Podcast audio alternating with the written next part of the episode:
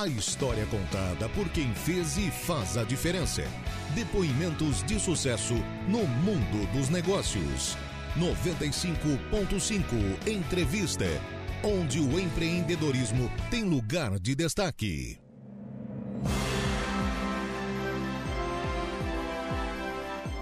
Olá, sejam todos muito bem-vindos. Hoje é terça-feira, 30 de janeiro de 2024. Está entrando no ar pela sua Rádio Aranaguá mais uma edição do programa 95.5 Entrevista, um espaço que conta a história de pessoas que fazem a diferença. Nosso convidado de hoje é a prova de que ajudar o próximo está ao alcance de todos. Basta dedicarmos um tempo de nossas vidas para isso. Presenciando a realidade de um ambiente hospitalar, ele viu que podia e precisava fazer mais. A partir daí, o serviço voluntário entrou em sua vida. Essa história começou a ser contada quando ele ainda tinha 17 anos. Nessa época, ele iniciou sua vida profissional na enfermagem, tendo passado por grandes empresas e mais à frente, aos 18 anos, iniciou atividades no Hospital São José de Criciúma. Dois anos depois, foi fazer curso pré-vestibular em Florianópolis, onde trabalhou no Hospital de Caridade. No mesmo período, entrou no curso superior de enfermagem em Tubarão. Mais tarde, retornou para o Hospital São José, onde permaneceu por oito anos. Buscando novos desafios, realizou o concurso público para auxiliar de autópsia em 1987. Após cinco anos, fez novo concurso público, dessa vez para comissário de polícia, exercendo suas funções no Instituto Médico Legal de Criciúma por 34 anos até se aposentar. Nosso convidado de hoje do 95.5 Entrevista é Almir Fernandes de Souza, policial civil aposentado, voluntário da Cruz Vermelha Brasileira há mais de 30 anos, onde atualmente ocupa a vice-presidência e sempre dedicou grande parte de sua vida ao serviço voluntário. Almir, seja muito bem-vindo, é um prazer recebê-lo aqui na Rádio Arananguá. Obrigado é, por nos receber aqui, Gregório, na Rádio 95.5, Rádio Araranguá. E grande satisfação. Eu ouço muito a Rádio Arananguá, a gente sempre. Eu tenho, estava falando para ti aqui no, agora há pouco, né? Tem ligação com Arananguá? Por parte da minha esposa, é, família Brasil. Então aqui em Arananguá, muitos parentes, né? Da família Brasil, que também tem no Arroio de Silva. Então uhum. essa região assim é, da, da minha família, né? Então já pelos pelos currículos aí que tu, tu leste aí, já as pessoas realmente já conseguiram me identificar, né? Então é uma grande satisfação estar aí contigo. E Almir, para a gente começar a falar de família, então, vamos iniciar aí. A tua família é uma família bem grande, né? Desde pequena a turma tinha que se virar, porque eram 18 irmãos? Isso, uh, não sei no teu caso, Gregório, mas é normal a gente ver os nossos avós, né, os antepassados, terem muitos filhos, né? Uhum. O que é diferente hoje, né? É verdade. Hoje o pessoal se limita a dois, três no máximo, né? E não, na época eram muitos, muitos filhos. E não foi diferente com a minha família. Meu pai é então mineiro, é, minha mãe também lavadora de carvão, e ali com, com familiar, início de família, então tivemos ao todo, assim, no decorrer dos, dos tempos, 18 irmãos, 18 filhos. Eu não conhecia os primeiros, né, porque não havia uhum. nascido, e os primeiros, dois primeiros faleceram. E, e, posteriormente, então, os 16 irmãos, né, que a gente conviveu por longa data, e todos nós temos a nossa vida, um limite, né? Nascemos, vivemos e também morremos. Então, muitos já morreram, uhum. né? mas ainda tem muitos irmãos, né? e todos com uma característica diferentes, todos criados com muita, muito, muito trabalho, né? Como disse meu pai, mineiro, depois aposentado, sabe que o meu pai para sustentar os filhos, Gregório, ele era caçador e pescador. E não era para lazer, para diversão, nada, não, era para sustentar a família. Uhum. Ele saía nas sextas-feiras, quintas, sextas-feiras, ia para o mato, ou para o rio e só voltava no domingo, final da tarde, trazendo então comida e, no caso, comida de bicho, né? Era permitido, né? Sim, a, a caça era permitida, era, né? Para sustento, era, né? Para sustento. Então assim a gente conseguiu sobreviver, subsistir, né? Com isso. Teve um período, Gregório, até curioso, de que quando, quando meus pais tinham 10 uhum. filhos, eu ainda não havia nascido. Nesses primeiros 10 filhos, o meu pai ganhou a loteria federal. Olha só. E a época, imagina, muito dinheiro, né? Eu lembro que eles contam que o meu pai e o meu irmão mais velho foram a Florianópolis e trouxeram dinheiro de mala. E, e aí usufruíram, né? Imagina. E eu sempre digo, né, de forma de tom de brincadeira, atribuindo a nossa existência, né, os que vieram depois, à Loteria Federal, né? Sim. Que os que estavam ali já nesse período com dificuldades, né?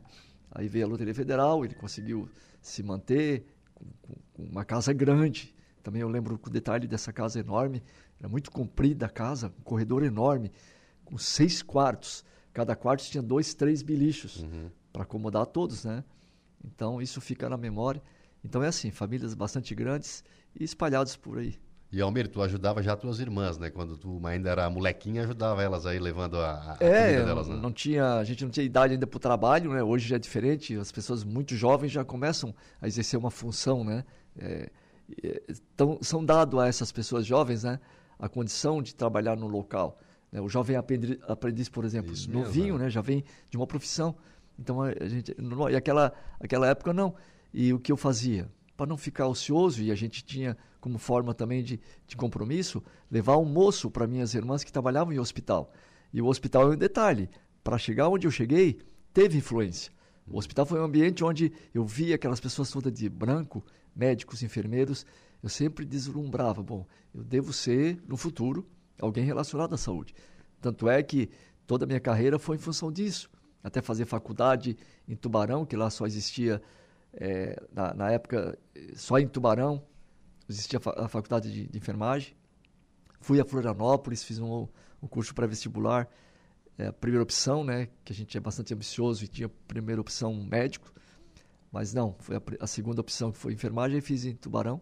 Não concluída, hoje o pessoal, ah, tu tens curso, é, tens, tu és um profissional, um, um, não, não tenho formação acadêmica, assim, não consegui concluir o curso exatamente porque fui interrompido pelo trabalho. Sim. Porque eu tentava conciliar a faculdade já com o trabalho. Porque desde cedo eu trabalhava no Hospital São José. Veja, com 16 anos para 17, eu consegui o meu primeiro emprego dentro do elevador do Hospital São José. Ascensorista de elevador? Ascensorista. Estava num banco, num elevador, por um ano e meio, dois anos, e ali fazendo o trabalho de levar para cima ou para baixo então ali entrava de tudo, né? Desde um paciente em condições difíceis para o centro cirúrgico, em condições já sem ter mais o que fazer para o necrotério. Então ali era o, era o ambiente Passava de comunicação, tudo, eu tirava o maior proveito disso. Hum. Como? Também entravam muitos médicos. Sim. E a cada médico que entrava ali, dependendo da sua especialidade, eu aproveitava, veja que do térreo até o quarto andar, naquele tempo, ah, um médico que entrava ali, eu já ia preparado com duas, três perguntas já saía satisfeito com a resposta deles. Então, eu sempre tive isso como, como desejo futuro, né? A questão do ambiente. Até aparecer esse concurso público, né? A época, Criciúma não existia um endereço, não existia é, um prédio próprio, uma estrutura física do IML. Uhum. Não existia. Era tudo no hospital. Veja que eu sendo funcionário do Hospital São José, lá no pronto-socorro, eu fazia às vezes dessa função de auxiliar médico legal. Nós tínhamos um médico legista somente, Dr. Sérgio Alice, já aposentado. Aproveito para mandar um abraço ao Dr. Sérgio Alice. Então ele era o único médico na região e eu acabava auxiliando esse médico legista no necrotério do hospital, porque o pronto-socorro do hospital José era a porta de entrada para todo tipo é, de ocorrência. É verdade, né? Bastante, Desde né? mortes violentas, uhum. que era muito comum, acende mina de carvão. Então ali eu fui me acostumando e me identificando me qualificando, me especializando com essa função, que eu também não sabia qual seria o futuro, mas ali dentro do pronto-socorro, me especializando. Chegou no momento, Gregório, que eu já era o mais velho assim de, de, de tempo no pronto-socorro, e quando chegava situações assim bem difíceis de resolver, ah, eles já me chamavam. Estava habituado pronto. já, né, Almir? Por exemplo, Gregório, para reconstituir uma vítima é, esfacelada, por exemplo, né? eh, traumática por conta de um acidente. Então a gente era chamado para tentar resolver aquela situação. E, e eu, com habilidade, né, sempre muito curioso, né, comecei e me aperfeiçoando sempre. Né? Então o trabalho aliado à leitura, né, e assim foi. Aí depois fiz um outro concurso público, aí já era para comissário de polícia, à época, hoje é agente de polícia. Mas esse tempo todo eu permaneci no IML, independente de ser comissário de agente de polícia civil ou fazendo as funções médico-legal, continuei no IML por uma longa data. Então, teve um momento que, que o IML se desvinculou da Polícia Civil, hoje antigamente era IGP, Isso. Instituto Geral de Perícias, hoje já é Polícia Científica, mas nesse tempo todo eu permaneci ali, como policial civil dentro do, do IML. Acredito, e alguns falam que eu tenha sido um dos únicos no Estado a ser um policial civil exercendo funções dentro do IML, uhum. porque era uma condição que eu gostava de fazer e facilitava também, né, a ponte desse serviço com a investigação, com a Polícia Civil. Então, de certa forma, me realizei profissionalmente. Porque o IML tem, tem um papel fundamental na, nas investigações, foi o que você falou, né? Conta um pouquinho do, do, do serviço do IML para o pessoal conhecer um pouco mais, porque o pessoal sabe que tem o Instituto Médico Legal, né? Isso. Daí sabe, mas não, não sabe justamente o que é feito pelos profissionais diariamente ali para auxiliar a Polícia Civil. Hoje, eh, os conhecimentos né, estão muito adiantados, as pessoas têm a facilidade da mídia eletrônica, o celular à mão, ela consegue pesquisar tudo que pode. Mas há muito não se sabia o que era IML.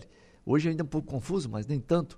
Instituto Médico Legal uhum. é um órgão público que trabalha na medicina forense, ou seja, medicina investigativa, sobretudo para investigar a causa morte ou lesão corporal, que é oriunda resultado de agressão, de crime. Na verdade, uma agressão física, uma morte decorrente de um acidente, é, chama-se de morte violenta, ou lesões de, de origem externa.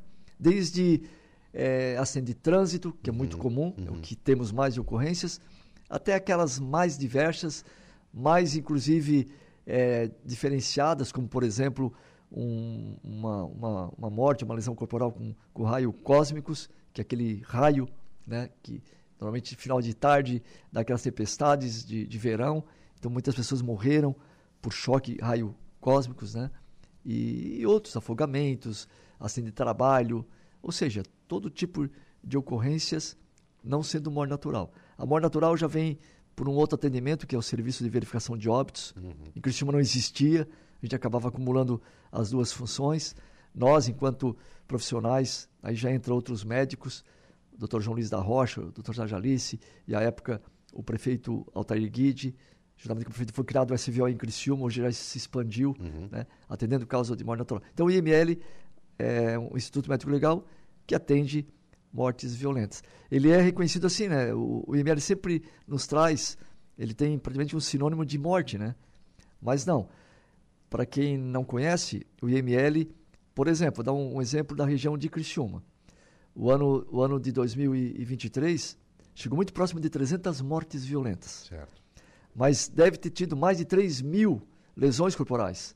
Ou seja, as pessoas que têm agressão física, ou por acidente, ou por agressão, ou por qualquer situação, acabam indo ao exame de corpo de delito, porque é dentro desse local que o médico examina, produz um laudo, chega na autoridade policial, que é lá onde a, a pessoa fez um boletim de ocorrência, e a partir dali essa autoridade policial encaminha para o judiciário, que aí vem a questão das sanções, né?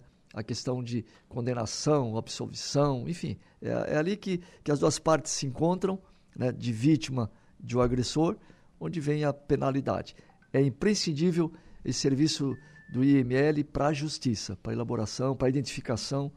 Então, no IML nós temos o serviço de identificação, que são as identidades, tem o serviço de laboratório, tem o serviço de perícia uhum. local, desde perícia ambiental, quando é crime ambiental, ou perícia em local de crime, e também tem a perícia que a gente fala do IML. Também tem uma outra parte que é a papiloscopia, que identifica a impressão digital em locais de crime, um arrombamento, uma situação assim, Aí os peritos também fazem esse trabalho. É bem amplo, assim, bastante importante. É importante, realmente, muitos, muitas investigações começam por ali, né?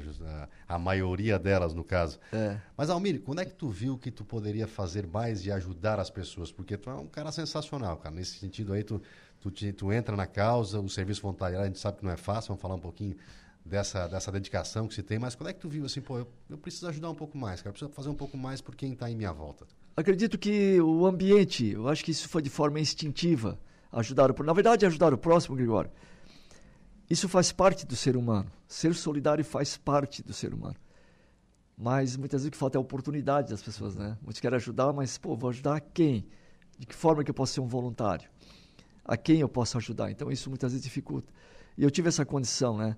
Eu fui privilegiado, sempre falo, fui privilegiado, estando dentro do IML, posteriormente chegando à Cruz Vermelha, que aí me, me trouxe mais bagagem, mais é, facilidade de acesso a quem precisa e essa corrente que se faz junto à equipe multi-institucional.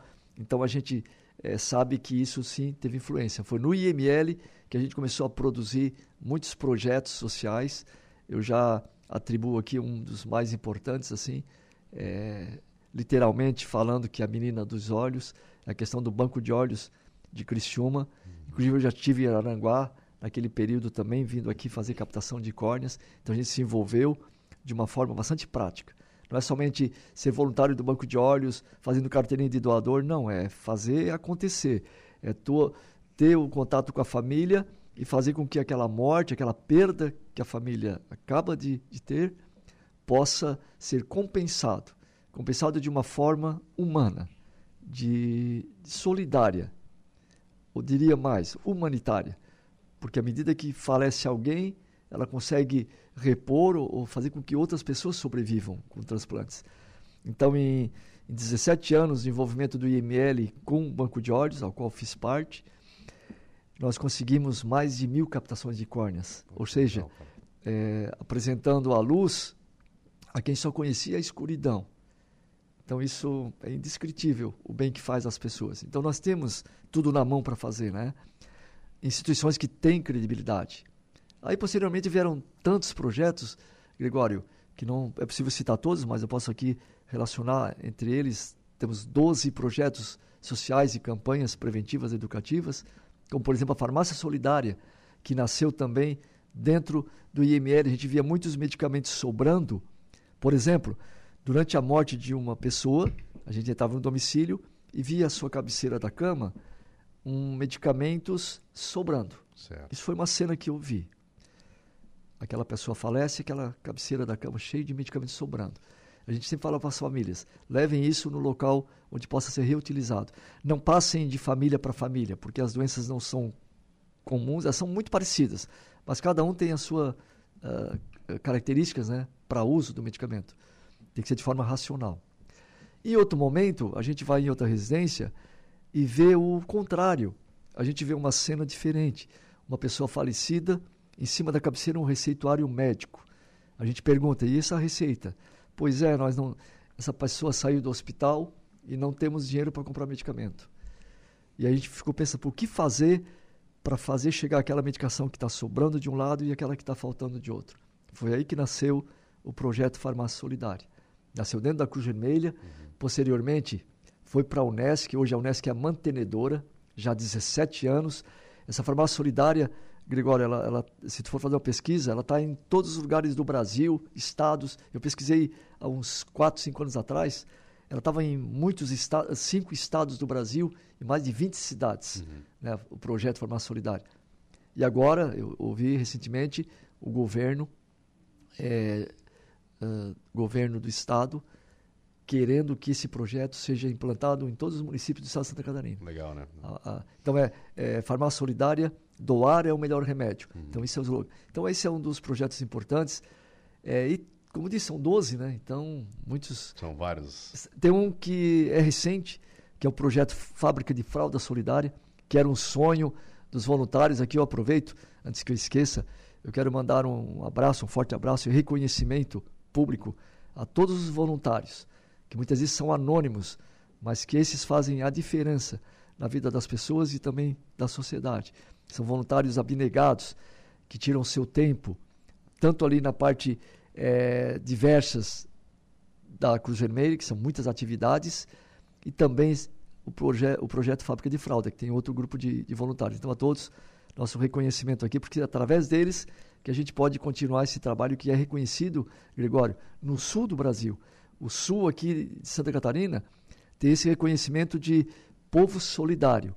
Porque em qualquer situação de emergência, quando decretam situação de emergência no município, calamidade pública, a gente é acionado. Nós, enquanto Cruz Vermelha e equipe multi-institucional, através da Defesa Civil, através do município, a gente consegue é, capitanear, através de uma campanha que a gente chama SOS, o nome da cidade, em, em uma semana a gente consegue capitanear muitas doações. E aí eu preciso atribuir também a equipe multiinstitucional. Para quem não conhece, são 34 instituições públicas da esfera municipal, estadual e federal, citando aí todas as da, da, da área da segurança pública, desde os conselhos comunitários de segurança até lá em cima na Polícia Federal. Todas assim, bem, bem, bem integradas. Temos é, as, os três poderes, que aí é o Executivo, o Judiciário e o Legislativo. Legislativo. Uhum. Tem esses componentes no grupo da equipe multi-institucional. Temos o Exército, é, aqui representado pelo 28º GAC. A Marinha do Brasil, que está representada pelo Porto, pela Delegacia do Porto de Laguna e tantas outras instituições. O que ocorre? Eu vou descrever uma situação que ocorreu aqui no Arroio de Silva. Sim. Acho que foi final do ano passado. Foi nessa época, né? Porque eu lembro que era, era o período da festa do caminhoneiro ali, da corrida do caminhão, e deu um problemão assim climático. Muitas pessoas perderam quase tudo, alguns perderam tudo. Então a gente teve aqui no Arroio de Silva, com esse comboio da equipe multinacional, trazendo mantimentos, né? aquilo que foi arrecadado, desde roupas, utensílios, alimentos, e assim a gente consegue atender uma demanda bastante grande é, em relação a esse SOS através da Defesa Civil. E são várias, várias, mais de, de 20 situações que a gente está né, é, integrado para atender essa, essas emergências. E mais recentemente, isso é uma rotina da Cruz Vermelha, a gente tem tido, é, eu falo que é a graça, eu falo que essa facilidade de receber doações, de alimentos, que era coisa muito difícil antigamente. Quando alguém doava uma cesta básica era porque estava pagando promessa. Eu vou aqui arrumar o primeiro emprego, após o primeiro emprego, então vou dar a cesta básica. E lá na Cruz Vermelha, de vez em quando aparecia, no final do ano, mas não. Agora as pessoas já têm esse reconhecimento, a Cruz Vermelha recebe. Então a gente faz uma ponte com os CRAS e o Serviço Social de todos os municípios. Aí eu falo desde São João do Sul, vem seguindo todos os sim, municípios. Sim. Desde o extremo lá? Desde o extremo. Todos os municípios aqui uhum. já foram à Cruz Vermelha em algum momento, é, através dos CRAS, como falei, com ônibus do município, vão à Cruz Vermelha e recebem aquelas cestas básicas, que é uma necessidade que as prefeituras não dão conta de atender. Então a gente consegue atender essa demanda através dessa ação que é muito comum nos projetos. E Almir, conta para nós, assim, porque, claro, é, a gente se depara com inúmeras situações aí no serviço voluntário, né? E tu já tem muita prática, né? Muito tempo aí auxiliando as pessoas, as famílias. Uma situação que te chamou a atenção e que mais te emocionou para as pessoas terem uma noção em casa de como que funciona esse serviço, porque somos humanos, a gente se emociona o tempo todo, né? Uma que mais te chamou a atenção, assim, que te marca até hoje, quando tu, tu fecha os olhos, tu consegue lembrar daquela situação lá muitas, muitas situações de dificuldades. Alguém perguntou qual é, qual é a situação é, mais difícil de, de encarar né, com o teu trabalho. Eu lembro de situações assim difíceis, né? Cadáveres em estado de putrefação. Extremamente complicado trabalhar com isso. Os próprios agentes da Polícia Militar, do Corpo de Bombeiro, do SAMU, que estão à frente dessas situações, têm também essas dificuldades, porque é normal, né? A gente tem essas restrições a essas situações mas vem outros lados assim que nos dá a condição de continuar quando a gente, por exemplo, vocês lembram é, daquela situação já faz um pouco mais de 10 anos, caso da menina Kennifer, uma menina de 7 anos que foi é, violentada sexualmente, foi estuprada, foi assassinada, estrangulada e pendurada no alambrado. Ali a gente conseguiu ver que essa menina ela, ela agonizou ali, ela faleceu, ela morreu ali pendurada. E foi uma cena, uma cena muito forte.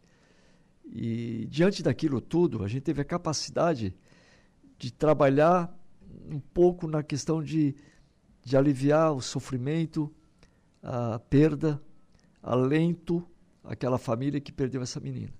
Eu lembro que saí do local da ocorrência, passando em frente à família, a residência, onde havia muitos policiais ali dando consolo para a família. Parei a viatura distante, entrei na casa e falei para a mãe: Mãe, é, a gente está com a sua filha, levando para o IML para depois liberar, mas há uma possibilidade de doar os olhos, as córneas dela, para que outras duas pessoas, duas crianças, possam enxergar com a visão dela. E nesse momento tinha uma uma tia da menina que acabou dando um, uma frase assim que foi bastante lembrada. E ela disse: "Mãe, mãe, deixa doar, mãe, deixa doar, quem sabe Deus tirou a vida da, da menina Jennifer para que outras sobrevivessem. Isso foi o termo que ela usou. Então aquilo foi bastante emocionante.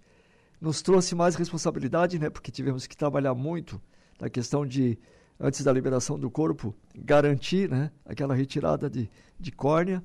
E realmente, aquela córnea foi transplantada a outras crianças. Ou seja, a vida da menina Jennifer continuou na vida de, de outras pessoas. E outras tantas assim que ocorreram, mas essa foi a mais marcante. Que né? marca mais, né, Almir? É. E, Almir, na questão da, de ações sociais, assim, com famílias, é, regiões que vocês já foram, com a Cruz Vermelha ou com outros grupos aí humanitários que te mais chamou a atenção da questão da, da carência das famílias, da questão da situação das famílias, porque assim a gente volta, faz o serviço voluntário e volta para casa, mas a gente fica com aquela consciência depois, né? Pá, eu estou voltando para casa. É. Mas aquela turma ficou lá, a gente conseguiu ajudar. Mas é a situação que tu mais se deparou que tu assim, olha, eu preciso ajudar mais, continuar ajudando. Eu lembro de diversas também, né? Porque a gente está nesse tempo e vê muitas coisas. Eu lembro de uma situação, para quem não conhece, é, Criciúma, bem próximo de Criciúma, tem Furquilinha. Em Furquilinha tinha uma área de invasão que chama Cidade Alta. Uhum. São famílias que estavam ali agrupadas num monte de pirita, sabe? Num local insalubre, sem condição é, subhumana, assim, sem estrutura nenhuma. Estrutura sanitária zero no meio de, de a céu aberto, assim, os esgotos. Então a gente teve um momento que a gente teve lá fazendo uma entrega de donativos e a gente registrou muito aquilo e tornamos público. Na verdade, o prefeito à época teve que se explicar na imprensa, mas aquilo mudou a vida daquelas, daquelas famílias. Posteriormente, até o poder público, até o judiciário entrou, o Ministério Público, e, e acabou isolando aquele local, não permitindo mais entrada de famílias e fazendo o deslocamento daquelas famílias em um local mais habitável. Hoje elas estão no local já com casas da Coab, que é do governo federal, naquela época. Então foi uma transferência. Quer dizer, esse momento a gente sabe que mudou a vida de um, de um grupo de famílias que ocupavam aquele espaço. Eu acredito que naquela época mais de 100 famílias foram deslocadas. Outra situação que chamou muita atenção, acho que foi em 2008, quando deu aquela enchente no norte do estado. Era muito, uma catástrofe muito grande que comoveu uh, todo o Brasil. Eu lembro que havia campanhas a nível nacional e muitas doações, uh, Gregório, vinham de São Paulo, do Paraná, Rio Grande do Sul, e tudo era levado em Itajaí. Ali havia um, uma concentração para recebimento dessas doações, mas não estava dando conta. Aí conversamos ali com a equipe multinacional e colocamos um QG, uma base no Exército, aqui no 28 IAC. Uhum. Ali fizemos um. Vários comboios saíram dali. Eu lembro, detalhe, porque eu fazia uma prancheta, foram 17 carretas, nove caminhões Nossa.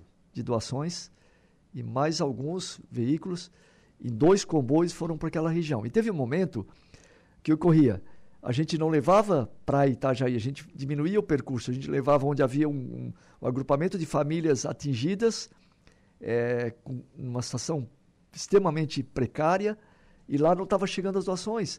Aí fomos ali na região de Morro de Baú, do Baú. Desabou tudo, né? Desabou tudo. Muitas famílias morreram ali. Aí o próprio Corpo de Bombeiro à época, eu lembro que na época também ali o Beto Carreiro, eles tinham aqueles caminhão anfíbio é, com facilidade para andar na lama. E lá então no Corpo de Bombeiro da Penha, eles formavam uma segunda base para receber essas doações e lá um bombeiro fez uma descrição, inclusive Gregório, ele veio a Criciúma, ocupou a tribuna da Câmara de Vereadores, fazendo um agradecimento público, trazendo uma, uma carta, uma carta que ele escreveu, dizendo que é, muitas famílias sobreviveram naquele momento porque as doações chegaram a tempo. Ele escreveu uma, ele escreveu uma cena é, na carta que ele disse que quando chegou com, com, com os alimentos, de encontro a ele veio uma criança pegou um litro de leite, uma, uma lata de leite, e espremeu assim, sabe? Espremeu na boca de tanta sede e fome. Então aquela cena ele descreveu como como sinal, né, como símbolo da importância daquelas doações em ter chego a quem mais precisava no momento certo. Porque que aquelas famílias realmente sobreviveram por conta dessas doações que chegaram. Então são situações que a gente vê que faz a diferença, desde aquele que doa, aquele voluntário que vai fazer a triagem, aquele voluntário que faz aquela viagem aquele servidor público, porque é um comboio que vai com escolta, com polícias, né? Então esses também são importantes no processo. Então são descrições assim bastante significativas. Outra situação muito semelhante foi em 2005, é 2005 para 2006, não, 95 para 96, quando houve aquela enchente aqui na nossa região. Aqui na região de Araranguá tiveram 10 mortes e em Criciúma 14 mortes. E lá na região de, de Nova Veneza, região da REC, de uma família só morreram 10 pessoas. E lá as vítimas eram buscadas eram retiradas do meio, meio da lama do rio, com botes Corpo Bombeiro, muitas vezes com helicóptero que vinha de Florianópolis para retirar com aquelas bolsas os cadáveres. Muitos cadáveres foram sepultados lá em cima no morro, porque não tinha como trazer para ser sepultado aqui embaixo, em Siderópolis ou Nova Veneza. Esses corpos eram examinados lá em cima. Então, os primeiros corpos, os bombeiros fizeram covas, né, covas improvisadas, para sepultar. Lembro de, de uma cena onde um, um marido de uma delas acabou se despedindo, se ajoelhando em frente ao corpo da, da sua esposa, no meio do mato.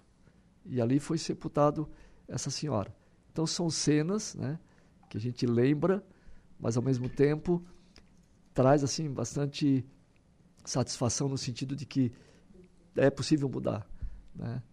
Não só se lamentar, não só fazer estatística, não só. Enfim, tem que fazer algo né, para que essas cenas possam ser mudadas.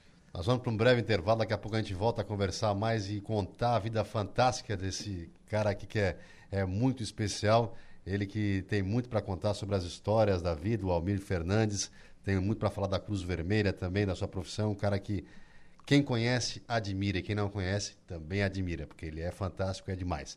É um instante só, já voltamos.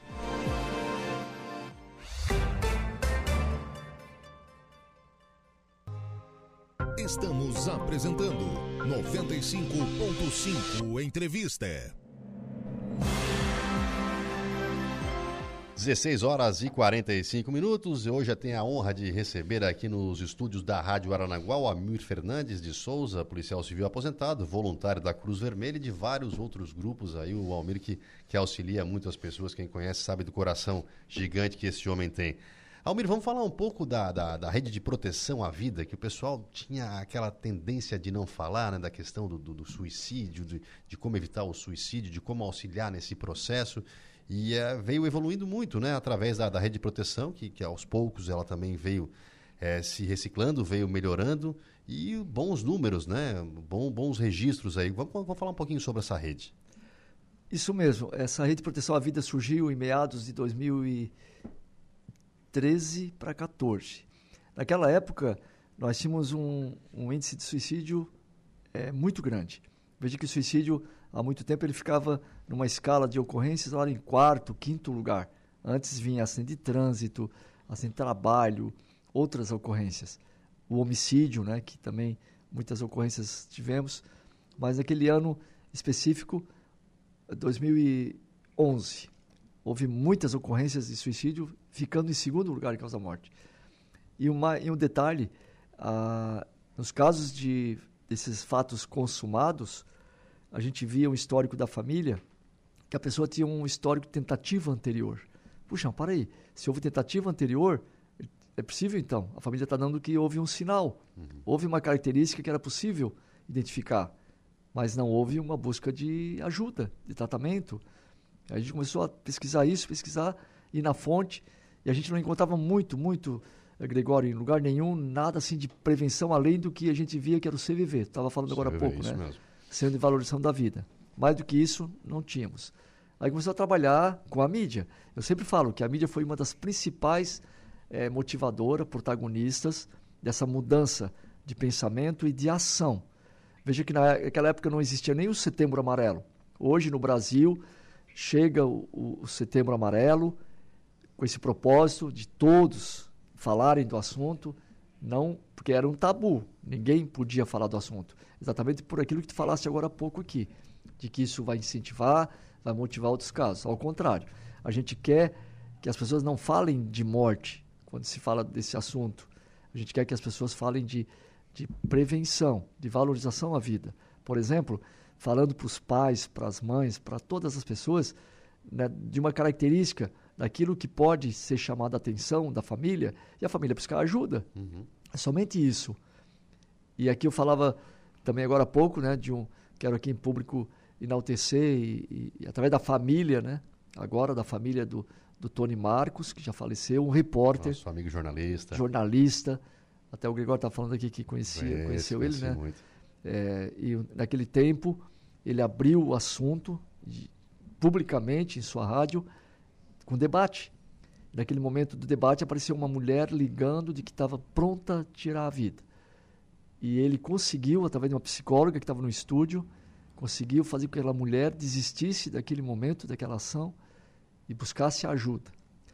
Aí eu lembro que ele ligou para mim depois, chorando, Almir, eu salvei uma vida. Assim, não, cara, tu pensa que salvou uma vida. Tu salvou tantas que tu nem sabe. É. Aquela mulher resolveu te ligar. Uhum. Mas quantas te ouviram e foram buscar ajuda sem tu saber? E eu vou te dar um exemplo. Eu tenho um parente, Gregório, em Portugal. Uhum. E logo em seguida, ele como era morador daquela região, é, de Sara e Balneário Rincão, ele me ligou, oh, tio, eu tenho aqui em Portugal uma situação que precisa de ajuda. Eu estou ouvindo o programa é, do Tony. O que, que eu faço? Então, veja bem, lá longe, né, uma pessoa buscou ajuda. Isso é prova. Então, a partir daí, como disse, a imprensa abriu, né, todos começaram a debater, e aquela mesma imprensa, Gregório, que jamais queria escrever uma linha do assunto, começou a produzir capa de jornal, começou a, a produzir várias pautas de rádio e televisão, inclusive um momento que lá Florianópolis acabavam chamando a atenção aqui do, de algumas, algumas redes, alguns veículos de comunicação. O que vocês estão fazendo aí? Não, nós estamos fazendo aqui prevenção. Uhum. E o que, que a gente fazia? Trazer o resultado disso, prático, né? A estatística. Reduziu-se em 85% as mortes por suicídio em um curto período de tempo, exatamente em 2014, quando a gente tinha uma média de duas a três mortes por semana de suicídio. A partir do momento que a mídia começou a produzir muita matéria, matéria, matéria, apareceu uma diminuição. Quando tínhamos duas a três mortes por semana, tem um momento que chegou a 41 dias ininterruptos, sem nenhum caso. Sem nenhum. E aí vão dizer, pô, isso aí foi o quê?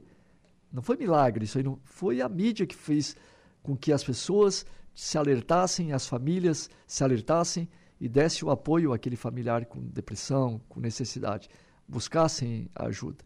Então isso não é segredo para ninguém, isso foi colocado. Então hoje tem faculdade de psicologia, tem aí uh, a própria uh, federação ou, ou representação de, da psiquiatria criando livros, o Setembro Amarelo, muitas coisas houveram. Então houve uma mudança muito grande. Certamente muitos estão sobrevivendo porque estão buscando ajuda, ou através de clínicas de apoio, psicólogos, terapeutas, ou através de igrejas, através de várias né, situações onde a pessoa pode é, revelar o seu sofrimento, né, para que ela seja então conduzida e valorizando, como disse, a sua vida. Somos um exemplo aqui. Falei agora há pouco a partir da vinda do, do, do Major é, Munhoz, que é um bombeiro militar de São Paulo. Semana passada, um, o ano passado, esteve na SIC em Criciúma promovendo uma palestra, porque ele escreveu um livro, um livro que chama-se Técnicas de Abordagem às Tentativas de Suicídio. E ele trouxe uma prática, que ele foi atender uma ocorrência como bombeiro, mas não como fazia antigamente, ah, vou lá atender e liberar, entregar no hospital, entregar para a família. Não. Ele se envolveu tanto com, com a pessoa que a partir dali ele começou a novamente se envolver com todos que apareciam à sua frente, encaminhando por serviços de apoio. Nós temos os CAPs, todas as cidades têm, têm os CAPs, serviços de apoio, prontos a atender. Então, isso é a rede de proteção à vida. Almir, vou aproveitar o espaço aqui para falar de outra outra ação fantástica aqui, que é o 16º Passeio Ciclístico aqui na nossa região, o maior da região aqui sul, né? Conta um pouquinho é. para nós desse passeio, a finalidade dele aí e como é que pode o pessoal participar, que foi transferido, né? Por causa do... do... Transferido. Uh, rapidamente aqui, eu só quero mandar só um abraço aqui. Opa, a gente vontade, comentou agora que tá em casa, tá em tá casa. recebendo, tu também está recebendo muitas. Tô, tô recebendo aqui é, bastante gente mandando. É, a Virgínia, eu acho que mandou um recadinho Virgínia aí, abraço. mandou, o João Viana Matheus também mandou. Abraço a todos. É, eh, também estou recebendo aqui muitas informações. A família Brasil, como eu falei para ti, também está tá ligada aqui no teu programa. Então, abraço a todos, aos voluntários, novamente, voluntários da Cruz Vermelha, num todo, né, da fábrica de fralda, todos os voluntários que no dia a dia fazem seus serviços. O passeio ciclístico Gregório, nasceu de uma situação onde a gente, ah, vamos, vamos comemorar, comemorar é, o aniversário da Associação da Polícia Civil, uhum. há muitos anos atrás, com uma corrida rústica. Então, meu irmão e eu, meu irmão tendo um contato muito forte com o bairro São Cristóvão, que é o outro lado da cidade, e eu no bairro São Defende, ah, vamos fazer uma corrida rústica é, que sai de São Defende até São Cristóvão. Foi feito, mas não deu muito certo não. Muito calor, as pessoas se cansavam. E aí, para o ano seguinte, ah, vamos mudar, não vamos mais fazer uma corrida, vamos fazer um passeio ciclístico. Aí começou a fazer um passeio ciclístico em Criciúma, que era o passeio ciclístico da República, todo 15 de novembro. Então lá fizemos, acho que por 7 a 8 anos, para dar um sentido cívico, patriótico, para as pessoas não ficar dentro das suas casas, num feriado, onde todos os alunos estavam parados por, por falta... Era um feriado. Então a gente dava um sentido assim de, de diversão, esporte, enfim. Só que também eh, dava muito era um número muito reduzido, porque se, se esse feriado era um final de semana esticado, uma sexta-feira, as pessoas tendiam muito a ir para as praias. E aí não tinha muito público no passeio. Tinha, mas não era tão. O último público chegou a 500, 600 pessoas no passeio de ciclo da República, um dos últimos. Aí a minha mãe, já falecida, junto com meu irmão, ô meu filho, por que vocês não fazem esse passeio ciclístico no Balneário Rincão, que tem bastante bicicleta? Aí pensamos, puxa, acho que está certo. Sabedoria da mãe sempre Toda mãe é, sempre tem, certo, né? As suas... Aí fizemos. Sabe que o primeiro passeio no Rincão, Gregório, deu mais do que o último. Olha só, a mãe sabe Começamos tudo, né? assim com essa média. A última edição, em 2023, certamente ultrapassou 3 mil. Depois vou te mandar aqui uma foto aérea do Saer, que faz parte da equipe. Ele, quando pode sobrevoar, ele consegue registrar muitas bicicletas. Então a gente quer o quê? promover lazer, integração, esporte, mas acima de tudo também a solidariedade, porque a gente arrecada alimentos uhum. nas inscrições para atender aquelas famílias mais vulneráveis do Balneário Rincão. A gente quer despertar a questão da conscientização, de prevenir, até porque o tema é prevenir para salvar mais vidas. Então as pessoas tiveram a condição, vão ter a condição de enfeitar a bike, decorar a bike com o tema prevenir para salvar vidas, que ganhará um prêmio especial. Poderá formar uma equipe, a equipe maior com o número de participantes terá um brinde e as demais brindes, os demais brindes serão sorteados através daqueles que doam um alimento. Não é obrigatório, então vai ocorrer agora, no dia 3 de fevereiro, foi transferido por conta das chuvas da semana passada. Uhum. 3 de fevereiro, às 3 da tarde, ali na arena de eventos do Balneário Rincão. Na Zona então, Norte ali? É, não, ali é a área central, né? central né? né? Bem próxima à Zona Norte, área central. E a partir dali, então, a gente segue 15 quilômetros por dentro do Rincão, nas principais ruas do Rincão, Além de tudo, nesse percurso também fazendo arrecadação de alimento nas residências, onde passa o percurso, né, exatamente para valorizar a ação né, com essas doações de alimento. Então, é uma, está no calendário do município como atividades de verão, está no calendário da operação, operação Veraneio das instituições da segurança pública, está no calendário da Federação Catarinense de Ciclismo, tem reconhecimento, por isso a gente fala que é o maior passeio ciclístico das praias do sul.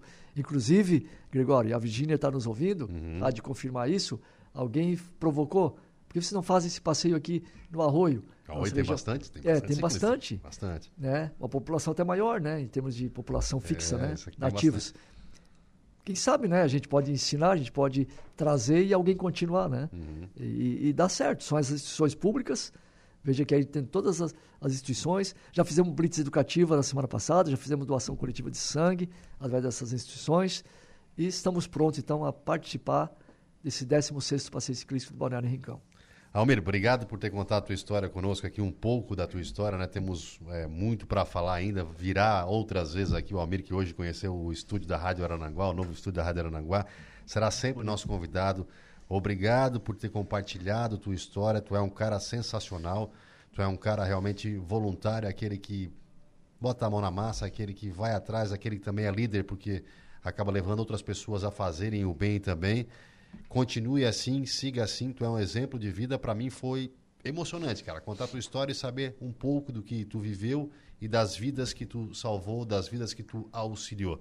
Obrigado pela presença, meu amigo. Obrigado, Gregório, pela oportunidade. Novamente, eu estendo o agradecimento. Tudo isso que tu falou, eu quero transferir a todos aqueles que estão nos ouvindo, os voluntários especialmente, porque sozinho a gente não faz. Até o nosso slogan é ninguém é tão bom quanto nós todos juntos. É o nosso slogan, o nosso grito de guerra exatamente por isso. Cada um tem a sua função, cada um tem a sua importância, né? E todos nós, eh, Gregório, Não precisamos ser médicos, enfermeiros para salvar vidas, em qualquer condição. Né?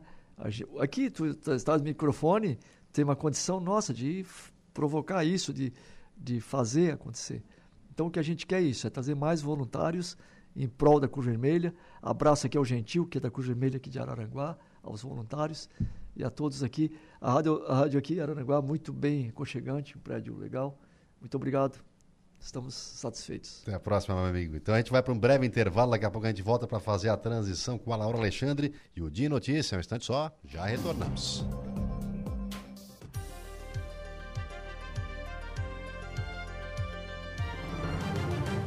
Rádio Araranguá